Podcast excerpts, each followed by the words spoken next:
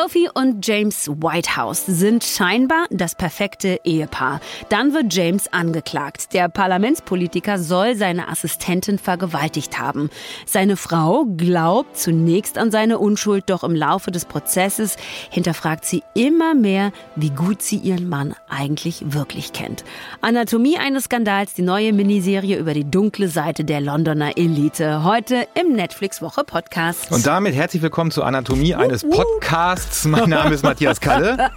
Autor, Journalist und Fernsehkritiker. Und mir gegenüber zum Glück die großartige Hatnet Tesfay Moderatorin, yes. Popkultur-Junkie yes. und der einzige Mensch, yes. mit dem ich diesen Podcast machen möchte aber de, mit dem du diesen Podcast heute nicht allein einzig und so, so machst. Sehr. Ja, also ja, ja, heute haben wir eine Gästin ähm, zu Besuch, über die Matthias und ich uns so gefreut haben. Das ist schon wirklich fast Man darf das eigentlich gar nicht sagen, weil den kommt sagen. keiner mehr. Aber so. äh, wir haben uns wirklich schon Diesmal sehr... Stimmt's. Jetzt aber wirklich. oh, wow, alle anderen so, was ist Bitte? denn mit denen los? Nee, diesmal stimmt's mal wirklich. Nein, äh, sie ist Autorin, sie ist Schauspielerin, sie ist Musikerin, sie ähm, hat äh, Medienkolumnen für Übermedien und Spiegel.de. Sie hat einen Podcast zusammen mit dem großartigen Friedemann Karich, äh, wo sie im wöchentlichen Gespräch über Politik äh, zu hören sind im Piratensender Powerplay. Und letztes Jahr war sie die Kulturjournalistin des Jahres ausgezeichnet vom Medium Magazin. Herzlich willkommen, Samira Al-Wazil. Schön, dass du da bist. Vielen, vielen, vielen, vielen Dank für die Einladung. Ihr könnt euch gar nicht vorstellen, wie sehr ich mich freue, hier zu sein mit euch. Und nee, das können wir uns gar tatsächlich nicht vorstellen. Aber ja, also nochmal meine Begeisterung auch. Du, du hast diesen, diesen Kulturjournalistinnenpreis äh, des Jahres gewonnen. Äh, ich bin ja hier der älteste Mensch im Raum. Ich versuche das seit 20 Jahren, diesen Preis zu gewinnen. Ähm, Habe es, glaube ich, mal auf Platz 20 geschafft, damals mit Sophie Passmann zusammen. Ähm, das ist schon was, weil das ist sozusagen mhm. ähm, auch ein, ein Ritterschlag der Branche Branche, weil nur JournalistInnen abstimmen, wer diesen Preis bekommt. Und man muss auch einfach sagen, vollkommen zu Recht, weil ja. deine Analysen, was Medienkritik angeht, was Medien generell angeht in den letzten vier, fünf Jahren, ähm, ist wirklich grandios. Ich lese das mit Begeisterung, höre dir mit Begeisterung ja. zu. Und bin jetzt aber genauso aufgeregt darüber, was du über fiktionales Erzählen zu sagen hast. Ich meine, ein bisschen wissen wir ja schon durch deinen ähm, Bestseller Erzählende Affen, ähm, was du von Narrativen, von Geschichten erzählen hältst und wie sie unsere Sicht auf die Welt beeinflussen. Das wird hier auch eine Rolle spielen. Ich sage noch mal ganz kurz, damit wir alle auf dem gleichen Stand sind, auch ihr, liebe HörerInnen, worum es eigentlich in Anatomie eines Skandals geht. Also, es geht um James Whitehouse und seine Frau Sophie. Und er ist äh, Politiker, Abgeordneter für die Tories und wir lernen ihn auch kennen als einen sehr umsichtigen, bürgernahen äh, Mann und wir lernen ihn aber auch kennen, dass er seiner Frau Sophie eine Affäre beichtet, weil Boulevardblätter darüber berichten werden. Und James scheint auch erstmal durchzukommen mit seiner Entschuldigung. Äh, seine Frau glaubt ihm diesen Ausrutscher und verzeiht ihm auch. Auch die Öffentlichkeit scheint besänftigt, aber dann wird er verklagt von Olivia wegen Vergewaltigung. So, das ist das, womit wir es zu tun haben. Es sind insgesamt sechs Episoden, es ist eine Miniserie. Morgen geht das Ganze los. Und noch ganz kurz, es ist eine Romanverfilmung. Ja. ja. Also es gab einen Roman dazu, 2018, geschrieben von Sarah Vaughan. Und verfilmt wurde das Ganze von David E. Kelly. Den kennen, glaube ich, vielleicht die Älteren noch von so Ellie McBeal. Ich fange jetzt mal darum an, ja, mit, äh, mit Ellie McBeal, da könnte man ihn kennen. Und Boston Legal zuletzt hat er highly underwhelming The Undoing gemacht. Ich bin immer noch so sauer. Ich bin auch richtig sauer. Uh, Big Little Lies aber war schon, war schon okay. Ja. Das konnte man, das war schon in Ordnung. Das hat auch ein bisschen Spaß gemacht, das zu gucken. Und jetzt zu euch und dem, wie ihr das so fandet. Lasst uns erstmal über das Setting sprechen. Ne? Wir befinden uns im Hier und Jetzt, ähm, sind bei James und Sophie Whitehouse und finden die erstmal sehr adrett alle. Sie haben absolut das Bilderbuchleben eines Politikerpärchens. Und interessant finde ich natürlich, wie Sophie gezeichnet worden ist. Also sie sieht aus wie aus einem Landlust- oder Landhauskatalog entsprungen, immer mit ihren Cardigans und ihren breitkrempigen Hüten, äh, weiß wirklich auch ihre Emotionen immer unter Kontrolle zu haben, stützt und unterstützt ihren Mann auf allen Ebenen. Vielleicht auch interessant zu wissen, die beiden für ihre äh, Beziehungsdynamik sind ähm, College Lovers. Also sie haben sich an der Universität Oxford kennengelernt und sie war dort Typ sportliches Mädchen, das sich so halbwegs durch das Studium ähm, geschlichen hat, äh, aber ausgeglichen hat eben mit äh, ähm, Beliebtheitswerten und einfach auch charismatisch sein. Auf der anderen Seite ihn ebenso charismatischer äh, Mann gezeichnet als one of the sexiest politicians in Great Britain sozusagen. Ähm, sympathisch, durchsetzungsfähig, also eigentlich ein Power Couple, wie es im Buche steht. Ähm, ich habe versucht zu überlegen, ob es Referenzen gibt, vergleichbare Referenzen im deutschsprachigen Raum. Da fiel mir jetzt nur die Gutenbergs ein, so, so ganz bisschen, ne? tendenziell ne? in Richtung, was die Beliebtheit angeht. Also das so ein bisschen äh, aufschauen zu eben diesem starken politischen, ähm, äh, auch sehr dynamischen Pärchen.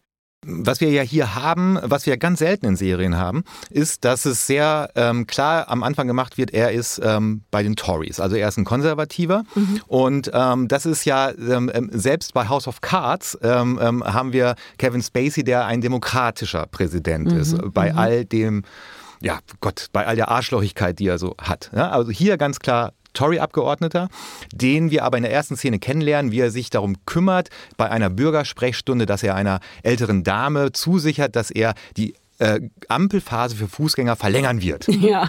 Da lernen wir ihn kennen, James, gespielt von Rupert Friend, den ich spätestens übrigens seit Homeland sehr verehre, wo er mhm. den sehr undurchsichtigen ähm, CIA-Agenten Peter Quinn gespielt hat. Mhm. Äh, äh, ganz großartig.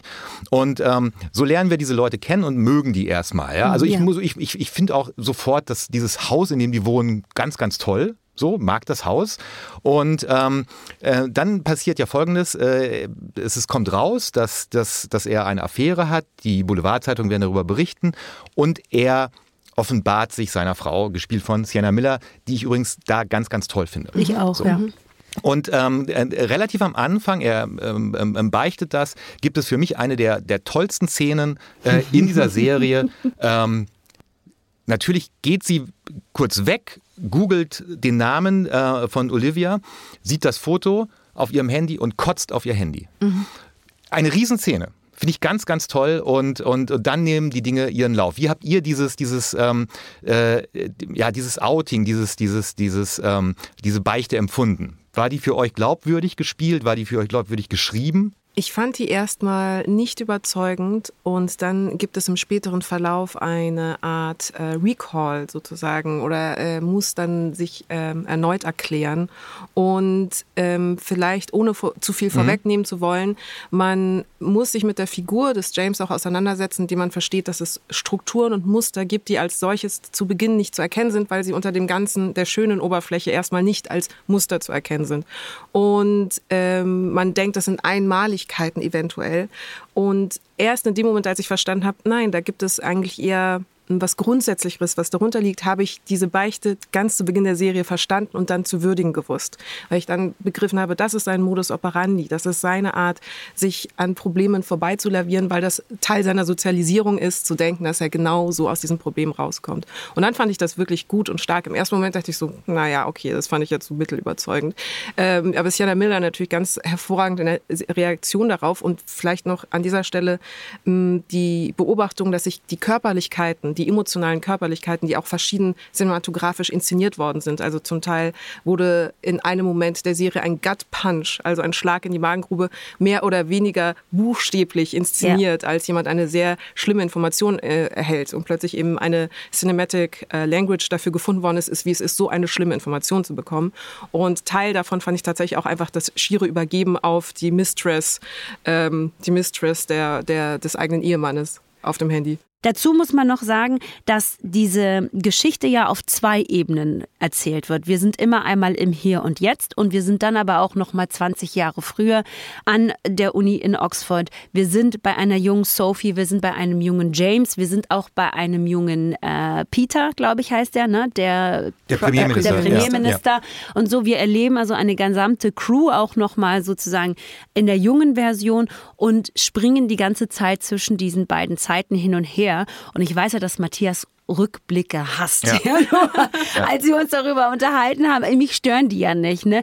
Aber dann dachte ich auch, das sind aber, das ist, das sind aber keine Rückblicke an sich. Ich würde sagen, das ist einfach nochmal eine zweite Zeit, die erzählt wird und nicht unbedingt als Rückblick, sondern immer irgendwie parallel zueinander stattfindet. Ich finde, das ist schon nochmal ein Unterschied, oder? Es ist ein, es ist ein ja. Unterschied. Also, also ähm, ähm, Samir, ich weiß nicht, wie du das siehst, aber was ich bei fiktionalem Erzählen wirklich furchtbar finde, ist zum einen Voice-Over, also wenn die ganze Mhm. Zeit Ja. eine Figur noch erklärt. Schlimm, ja. So, und tatsächlich so. Auch das stört Batman. mich nicht. Genau, oh Gott. Auch das stört mich nicht. Warum hat, ich glaube aber, das war eine Idee von Robert Pattinson, um seiner Figur noch mehr Tiefe zu geben. Und dann hat Matt Reeves gesagt, ja komm, mach das mit dem Voice-Over. Das offensichtlich macht nicht funktioniert, nee, aber ja. äh, egal. Ähm, also, Stört mich nicht. Also, stört mich nicht. Okay. äh, Voice-Over und Flashbacks, die, ähm, die, die, die nur übertünchen wollen, dass man sich beim linearen Erzählen keine Mühe gegeben hat, um die Figuren zu erklären.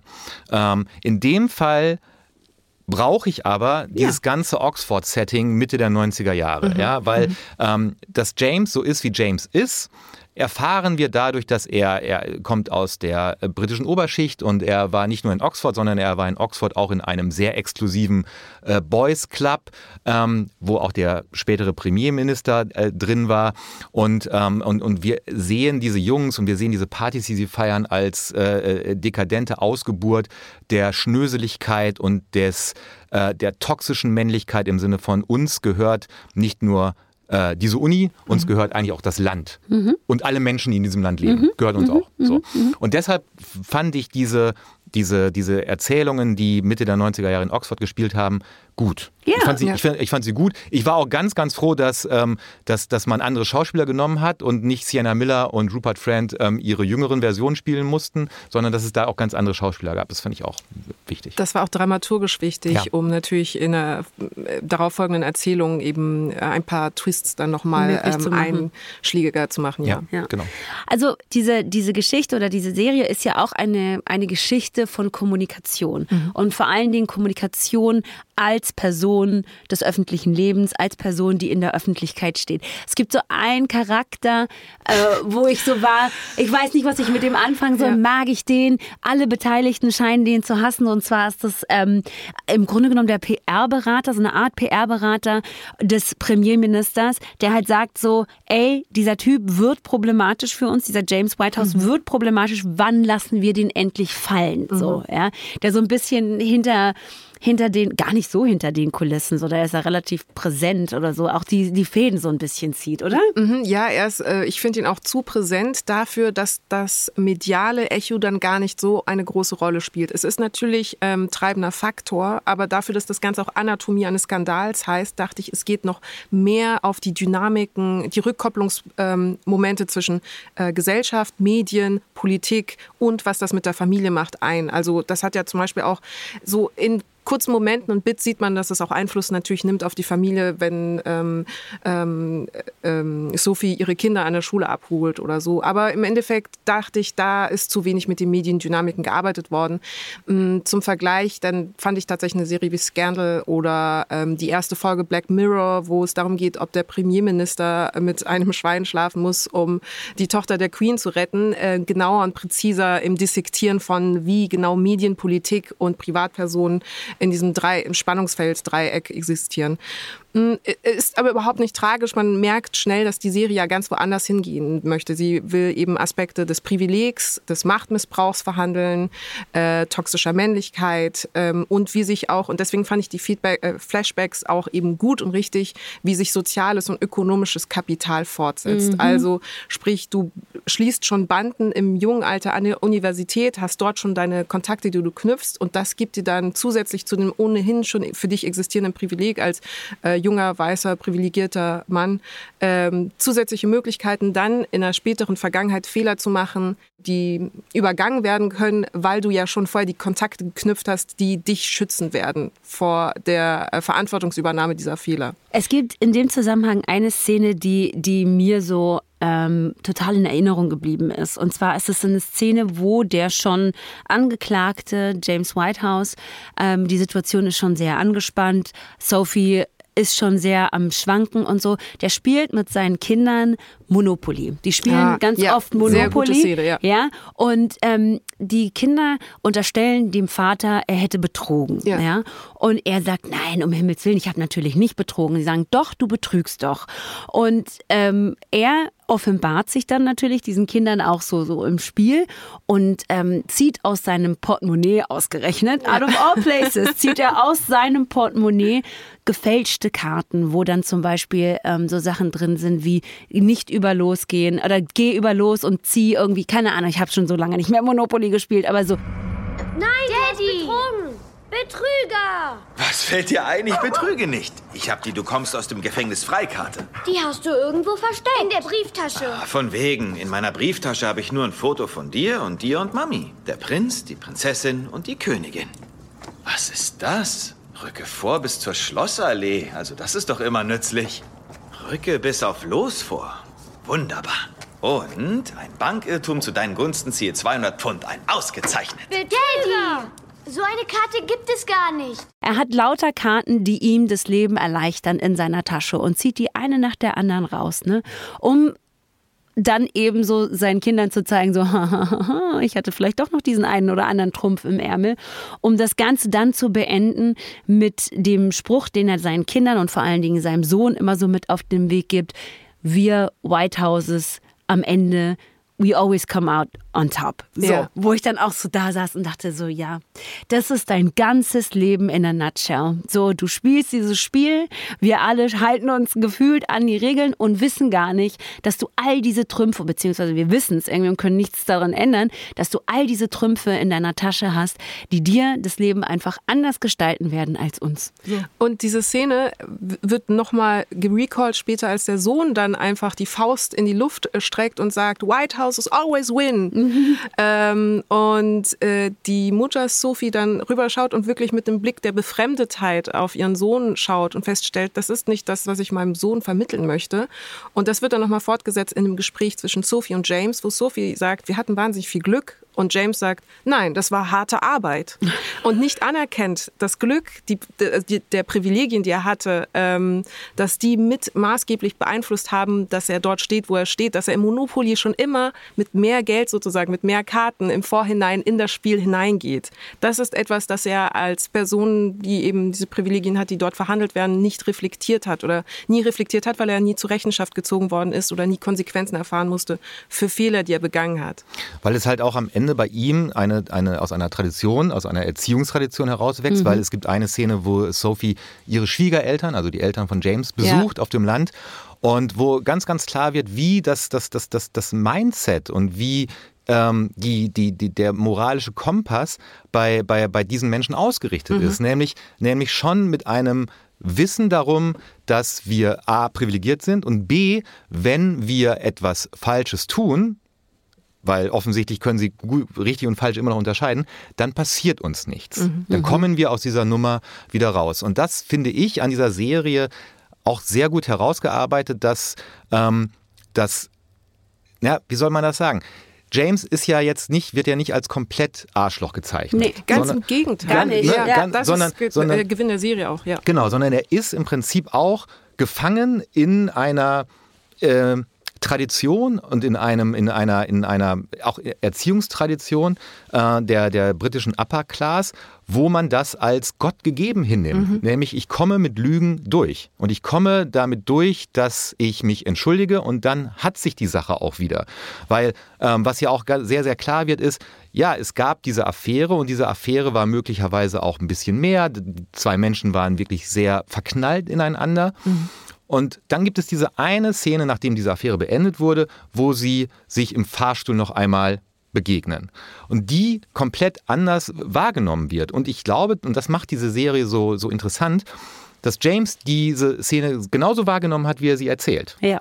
Ja. Und dass er sich nicht vorstellen kann, und da fehlt es in an Empathie, am Mitgefühl, dass er sich nicht vorstellen kann, wie diese Situation im Fahrstuhl auf Olivia seine ehemalige Affäre gewirkt haben könnte. Mhm. Und das wird aber nicht so brachial erzählt, sondern relativ leise. Mhm. Hatte ich das so? Ja, deswegen war dieses Stilmittel, das nachzuinszenieren, was gerade die Figuren ähm, in ihrem Kopf wahrnehmen, während sie es erzählen, ja. in der Zeugenaussage so effizient. Weil man dann natürlich eine Nachinszenierung des, der Situation hat und genau in den Nuancen sieht, wo dann die Wahrnehmungen auseinandergehen dieser Wirklichkeit. Und sie sind, das ist, das hast du richtig benannt, sie basieren wirklich auch großteilig auf einer eigenen Sozialisierung und Wahrnehmung der Welt und was einem zusteht und was das nicht als Person. Also es werden quasi es wird etwas sichtbar gemacht, was sehr schwer sichtbar zu machen ist, nämlich blinde Flecken aufgrund der eigenen Sozialisierung.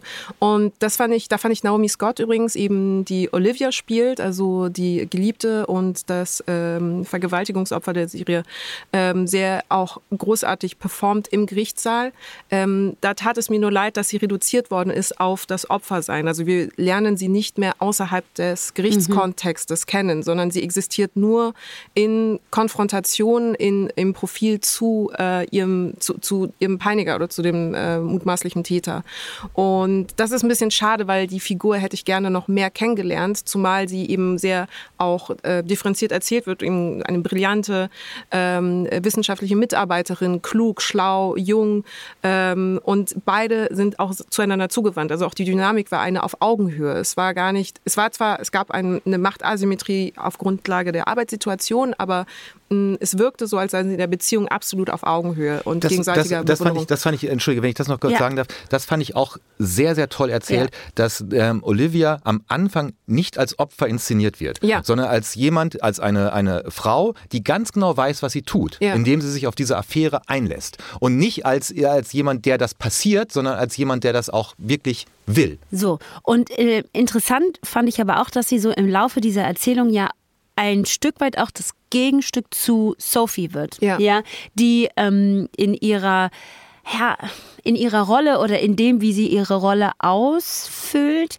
ja durchaus sehr konservativ angelegt ist. Ne? Also sie sagt, sie interessiert sich auch nicht für Politik ähm, und so und, und hat sich ja zum Beispiel auch irgendwie so gefühlt mehr oder weniger durchs Studium gemogelt, während eben diese Olivia eine sehr intelligente, sehr selbstbestimmte Frau ist, die ähm, durchaus, wie ihr schon richtig gesagt habt, auf Augenhöhe mithalten kann, aber ja damit ein Gegenentwurf ist zu dieser eher gefühlt unterwürfigen Sophie, die ihren quote-unquote Platz kennt, mhm. die weiß, wie man sich als ähm, aufopfernde Mutter und Ehefrau zu verhalten hat, die weiß auch, was in dieser Situation von ihr verlangt wird und so.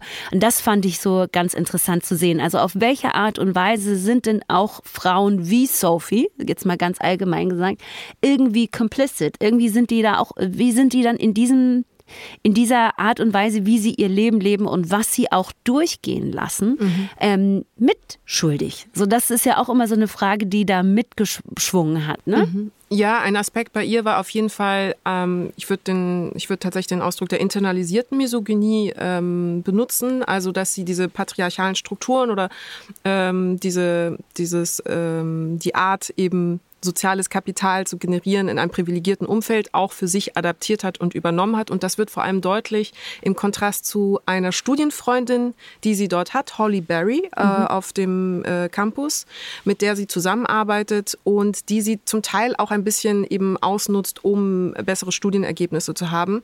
Die Figur wird dann ähm, später für die Figur der Sophie auf jeden Fall nochmal wichtig. Und ich würde gerne noch eine zweite starke Frauenfigur in diese Konstellation mit reinbringen, nämlich die Staatsanwältin, Staatsanwältin Kate äh, Woodcroft. Mhm. Mhm. Ähm, auch sehr toll gespielt von Michelle Dockery. Also ja. ich fand die da auch wirklich hervorragend in der Super. Performance. Ja.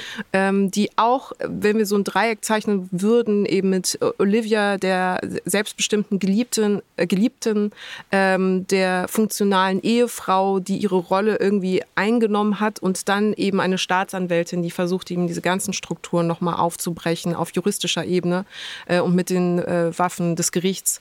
Ähm, fand ich, haben wir eigentlich eine sehr interessante Konstellation und Dynamik, die angezeigt hat, was es bedeutet, eben ähm, das klingt immer so schlimm, wenn man sagt, was es bedeutet, Frau zu sein in mhm. einer Gesellschaft, in diesen Kräfteverhältnissen, die da auf einen wirken. Aber das fand ich in der Abbildung doch sehr spannend, weil genau in diesem Dreieck eben diese ganzen Differenzierungsprobleme auch entstehen. Vor, vor, vor allem ja auch, weil, weil Kate, die, die Staatsanwältin, und das ist, so, das ist so die große Stärke auch dieser Serie, sie hat ja eine Affäre mit ihrem Dozenten, mit ihrem ehemaligen ja. äh, Dozenten. Und diese Affäre dauert auch schon über Jahre. Dieser Mann ist verheiratet. Und ähm, dann unterhalten die sich auch über diesen Fall, also über diesen James äh, Whitehouse-Fall. Und ähm, sie sagt die ganze Zeit, das, was wir haben, ist auch was ganz, ganz anderes. Mhm. Und er sagt mhm. aber, ja, aber ist es so ganz anders? Also mhm. sind, also das Schöne an dieser Serie ist dieser, dieser Kipppunkt, ja, also dieser Kipppunkt ab wann etwas nicht mehr in Ordnung ist, mhm. ähm, der ist manchmal nicht erkennbar, wenn du drin steckst. Und von außen scheint dann immer alles so klar zu sein und naja, so, so. Ähm, aber das, das, das, ähm, was es heißt, eine, eine, eine, eine Beziehung zu führen, was es heißt, eine Affäre zu führen, was es heißt, ähm, sich als, als, als, als, als Frau gegenüber Männern zu behaupten, zu ähm, positionieren. Ähm, und das, das wird im Prinzip, und da, da bin ich so froh, dass, dass äh, David E. Kelly dem ich das, glaube ich, alleine nicht zugetraut hätte. Ja, dass nee, er, dass er, dass er diese, diese mhm. großartige Melissa James Gibson, die äh, ähm, vor allem sehr, sehr viele Theaterstücke geschrieben hat, und mhm. das merkt man im Schreiben mhm, auch, das dass, dass da jemand vom Theater herkommt, dass er die gefunden hat, die ähm, große Fehler des, des eindimensionaler Figurenzeichnung, glaube ich, nicht gemacht hat. Ähm, deshalb finde ich das äh, äh, auch diese, diese Kate Woodcraft mit ihrer eigenen persönlichen Affäre, Beziehung sehr, sehr toll. Vor allen Dingen so bei aller Stärke dieser Kate Woodcraft gibt es ja durchaus auch noch mal so Momente, wo man merkt, dass auch sie eine Frau ihrer Zeit ist. So, mhm. ja? Mhm. Wenn man sie nämlich zum Beispiel im Vergleich zu ihrer jungen Assistentin mhm. sieht, ja, die, von der sie dann ja auch selber sagt, so, ey, die, die Frauen dieser Generation sind einfach nochmal ganz anders, als wir es auch waren. das ist ja auch so ein Gespräch oder eine Parallele, die sie dann ja vielleicht auch mit Sophie hat, ne? Ja. Dass sie dann doch eben irgendwie Frauen ihrer Generation sind. Und ich weiß nicht, wie es dir geht, aber ich habe das auch oft. Also nicht, dass ich so super alt wäre oder so verknöchert in meinem Denken. Aber manchmal gucke ich schon auch so jungen Frauen zu und denke mir, ja, yes, Girl, genau so muss es sein. Ne? Dass man dann schon auch mit einer gewissen Bewunderung auf die Unbefangenheit, auf die Direktheit ähm, einer von Frauen guckt, die nochmal, die, die noch einer anderen Generation zugehören. Und das fand ich schon auch spannend, nochmal zu sehen, wie es auch diesen ja, diesen, diesen Generational-Unterschied sozusagen. Die, Assi die, Assistentin sagt dann auch zu Kate äh, einmal den großen Satz, ähm, sie ist sehr, sehr von der Schuld von James Whitehouse überzeugt, ja. weil er zu gut aussieht. Ja. So. Und das ist natürlich sie sagt, großartig. Sie sagt, sie sagt, he looks like a rapist. Und dann bleibt die, äh, bleibt, also er, ne? Und dann bleibt die so stehen und sagt, hä, was heißt das denn? Und, so, und die so, naja, der sieht zu gut aus, zu gut aus ja. als dass man dem wirklich so über den Weg ja. trauen könnte. Ja. Und so, wo ich dann auch so war, okay. Schon verwunderlich, dass der Premierminister zu White House hält. Ich wüsste gleich drei Regierungsmitglieder, denen Ähnliches vorgeworfen wurde, von denen sich Tom Southern sofort distanziert hat. Hm, sie sind alte Freunde. Er sieht aus wie ein Vergewaltiger. Wieso sagen Sie das? Ich denke immer, wenn einer so gut aussieht, nimm dich in Acht. Ich glaube, das Gespräch geht ja dann noch weiter, weil sie sagt, sie sieht auch, äh, er sieht so gut aus, er sieht aus wie jemand, der nie Rechenschaft anderen schuldig war, mhm. der sich nie verantworten musste. Und das fand ich irgendwie auch so ein, ein interessantes und auch ähm, äh, tragisches Thema eigentlich dieser ganzen Serie, die dann eben auch im, im letzten Drittel, glaube ich, dann eben nochmal eine Klimax findet. Also wenn es darum geht, dass Menschen nie sanktioniert werden für Fehler, die sie begangen haben in der Gegenwart und in der Vergangenheit, ob dann eben daraus Muster entstehen können, mhm. also Fehlermuster. Und das fand ich vielleicht fast den faszinierendsten Aspekt dieser Serie, dass sie versucht hat, eventuell einen mutmaßlichen Serienvergewaltiger abzubilden, der selber nicht weiß, dass er vielleicht das ein Serienvergewaltiger mhm. mhm. ist oder gerade im Begriff ist zu werden. Der es sich darüber selber gar nicht gewahr ist und es nicht mal sein kann, weil ihm das Instrumentarium, das emotionale, mhm. empathische, soziale Instrumentarium fehlt, es zu erkennen. Er hat tatsächlich einen blinden Fleck oder einen toten Winkel, um das wahrzunehmen. Und das ist, also wenn man das zu Ende denkt, ja in der Krassheit, äh, also extrem entrückend, mhm. dass jemand nicht die Fähigkeit hat zu verstehen, warum er Fehler gemacht hat, weil er nicht die Fähigkeit hat zu verstehen, warum er diese Fehler gemacht hat. Also eine mhm. Art Dunning-Kruger-Effekt, aber im emotionalen Bereich. Ja. Ja. Ja. Grundsätzlich finde ich ja, dass es wirklich keine einzige Frauenfigur gibt, das, das kann ich glaube ich so sagen, die nicht irgendwie spannend ist. Ja. Es gibt ja auch zum Beispiel die Figur dieser Verteidigerin. Mhm. Ähm, ja. Und es gibt, das sind eh glaube ich auch mit meine Lieblingsszenen, ähm, sind diese Szenen in diesem in diesem Umkleideraum, wo sich ähm, alle die in diesen Raum treten, in einer offiziellen Funktion. Ähm, ob das jetzt der, ich glaube, die Richter auch, ne? RichterInnen tragen ja, auch diese Perücken, ja, aber ne? Ja, genau. Aber, aber die, die, haben nochmal ihre eigene, die haben, um, die haben eine eigene Umkleide. Aber es gibt da so eine Art ähm, ich, man kann es wirklich so sagen, es ist eigentlich ein Umkleideprozess, aber es ist auch ein gewisse, auf eine gewisse Art und Weise ein Verkleidungsprozess, mhm. weil ähm, Staatsanwaltschaft und Verteidigung äh, nicht nur Roben tragen, sondern eben auch altmodische Perücken, die als Perücken zu erkennen sind und so. Also es ist jetzt nicht so, als ob da irgendwie der Perückenmacher oder die Perückenmacherin von Beyoncé am Start gewesen wäre und so eine Lace Front Wig gezaubert Nö, hätte, sondern das sind so richtig so alte Dinge, die man so aufsetzt über die eigenen Haare und dann geht man erst in den, in den äh, Gerichtssaal. Und die Szenen, die sich in dieser Umkleide abspielen, sind meine absoluten Lieblingsszenen, mhm. weil nämlich es eine Dynamik zwischen der Staatsanwältin und der Verteidigerin gibt, ähm, die irgendwie immer an so eine Art ähm, sportlichen Austausch mhm. erinnert. Und das ist tatsächlich so eine Art sportlicher Austausch, wie, wie er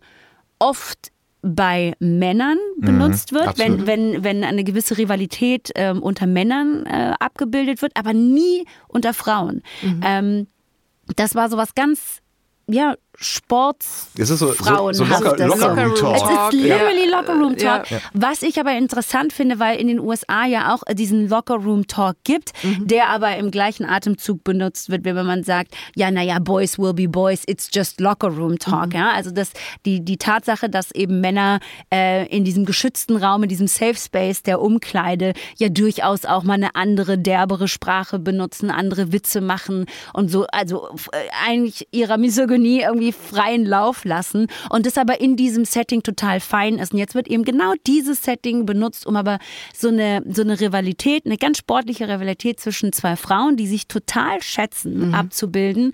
Und da gibt es so eine Szene, wo sie von diesem Fall total fertig sind und sich diese dämlichen Perücken vom Kopf ziehen und sich so anschauen, denken sich so, man findest du nicht auch manchmal einfach scheiße, was wir hier machen? Das ist mhm. doch totaler Unsinn. Und dann sitzen die da so nebeneinander, ziehen sich die Schuhe aus und sind einfach müde vom Leben.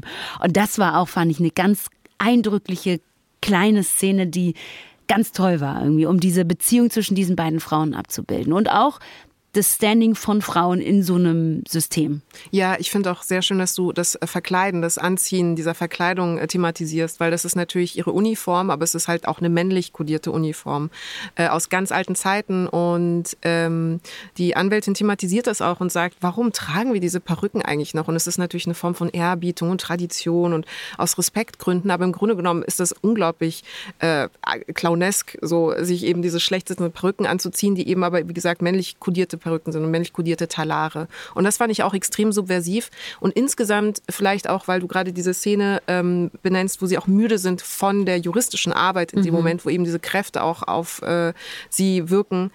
Am Ende haben wir äh, den Versuch einer epischen Gerechtigkeit, die aber aufgrund von juristischer von einer Verhandlung über juristische Ethik, ich will ja nicht zu viel spoilen, ähm, in verschiedene Richtungen gehen kann, wie man sich dazu verhält als Zuschauer. Wir haben juristische Dilemmata, das kann ich auf jeden Fall schon mal sagen. Und wir haben auch eine Müdigkeit in den Protagonisten in Anbetracht dieser juristischen Dilemmata, weil es gibt sozusagen ein richtig auf der einen Seite und ein gerecht auf der anderen Seite. Und irgendwie geht aus verschiedenen Gründen, die ich hier eben nicht entlarven möchte, beides nicht zu 100 Prozent zusammen. Aber die Serie möchte uns trotzdem eine Form von epischer Gerechtigkeit geben, weil es soll ähm, es soll es soll gerecht sein, es soll fair sein. Man darf nicht mit einem bitteren Geschmack irgendwie aus dieser ganzen Erzählung, auch von dieser ganzen Journey eben von diesen drei äh, ähm, weiblichen Heldinnen, muss man sagen, rausgehen.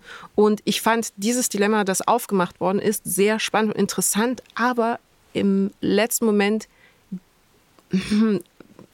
dachte ich, da fehlt noch das mhm. letzte bisschen. Da ja. fehlt noch das. Das war dann, hat mich dann nicht mehr befriedigt und ich hätte es fast besser gefunden, wenn sie es eher hätten schlechter enden lassen als eher besser enden lassen, ja. wenn ich das jetzt so kryptisch sagen darf. Das ist, das ist einer der wenigen Kritikpunkte, die ich auch hätte, dass, dass David E. Kelly auch da, ähnlich wie bei The Undoing, einfach nicht zu einem vernünftigen ja. Ende kommt. Zu einem ja. Ende, wo man als Zuschauer sagt, ja, ich ja. bin jetzt, weil ne, ich bin ja eigentlich ein großer Verfechter der, äh, der Miniserien, weil ich glaube, dass äh, Staffelerzählungen können kann kaum einer so und deshalb sollten sich äh, äh fiktionale ErzählerInnen vielleicht mal mit Miniserien ausprobieren. Aber in dem Fall, wo er es schon wieder nicht hinkriegt, also nicht, nicht so desaströs wie bei The Undoing, ja, ähm, okay. ähm, aber auch so, wo man sagt, genau, Samira, du hast komplett recht, wo man auch so denkt, okay, ihr wollt es rund machen, ja, ihr wollt es so rund machen, dass ich als Zuschauerin äh, mit einem guten Gefühl da rausgehe, aber irgendwie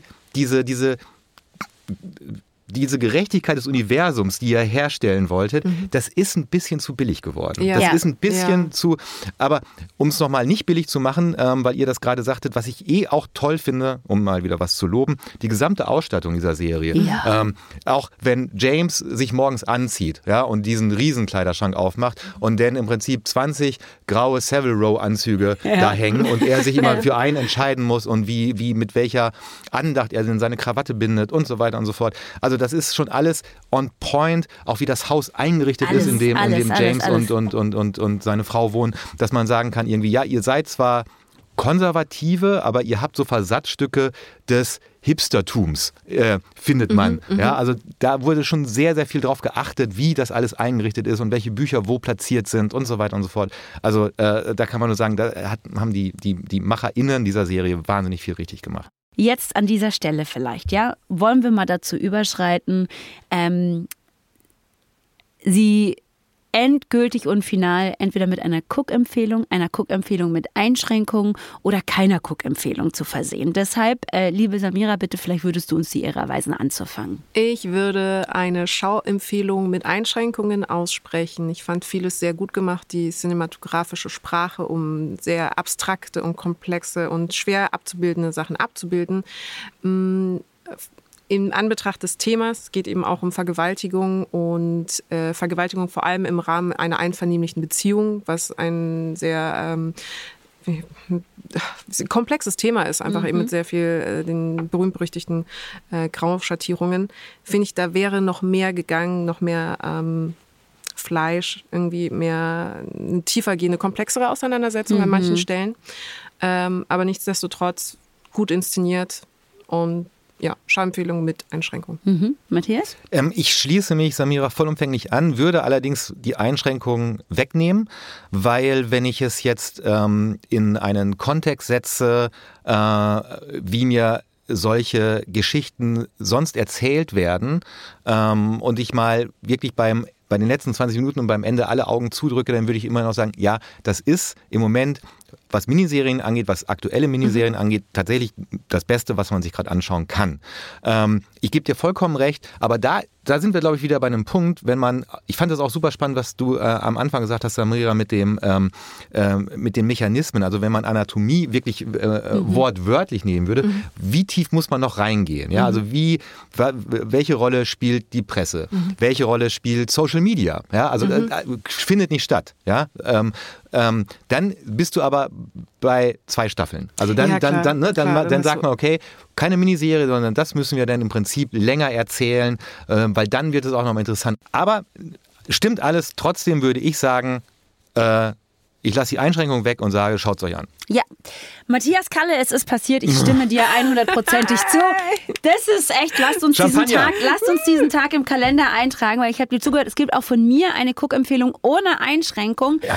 Ähm, ich bin der Meinung, dass äh, tatsächlich keine zweite Staffel es dafür gebraucht hätte. Mir hätte vielleicht ein oder zwei Episoden mehr gereicht, mhm, um das so. zumindest okay. anzureisen. Weil wir, wir, reden hier von einer Miniserie mit sechs ja, Folgen. Du weißt du, es hätten zwei Folgen mehr noch gereicht, um das vielleicht nochmal ähm, in, in, ja, umfänglicher zu mhm, erzählen. Mhm, ja? Also ja. so, wir brauchen da gar keine zweite Staffel. Aber ansonsten unterschreibe ich literally alles, was du gesagt hast. Was ist hier los? Mann, Mann ey, irgendwie okay. ist es komisch.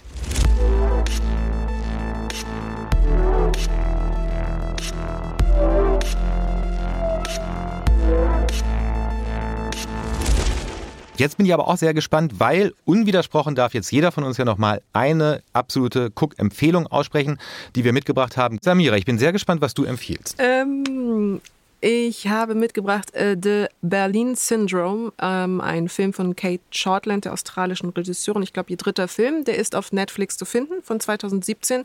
Ein bisschen underrated Mini-Jam ist so ein Kammerspielartiger Psychothriller einer, über eine Fotografin, die in Berlin so ein bisschen Backpacking unterwegs ist und nach einem One-Night-Stand mit einem äh, hier lebenden Lehrer feststellt, dass der Lehrer sie eingeschlossen hat in seiner Wohnung und zuerst hält sie es für ein Versehen, vielleicht einfach irgendwie im Reflex abgeschlossen, die Tür beim Rausgehen, was auch immer, beschließt, dass sie noch ein bisschen länger bleibt, fand ihn ja auch sympathisch und stellt dann aber zunehmend fest, dass sie gerade seine Geisel ist, dass er sie willentlich dort eingeschlossen hat in seiner Wohnung.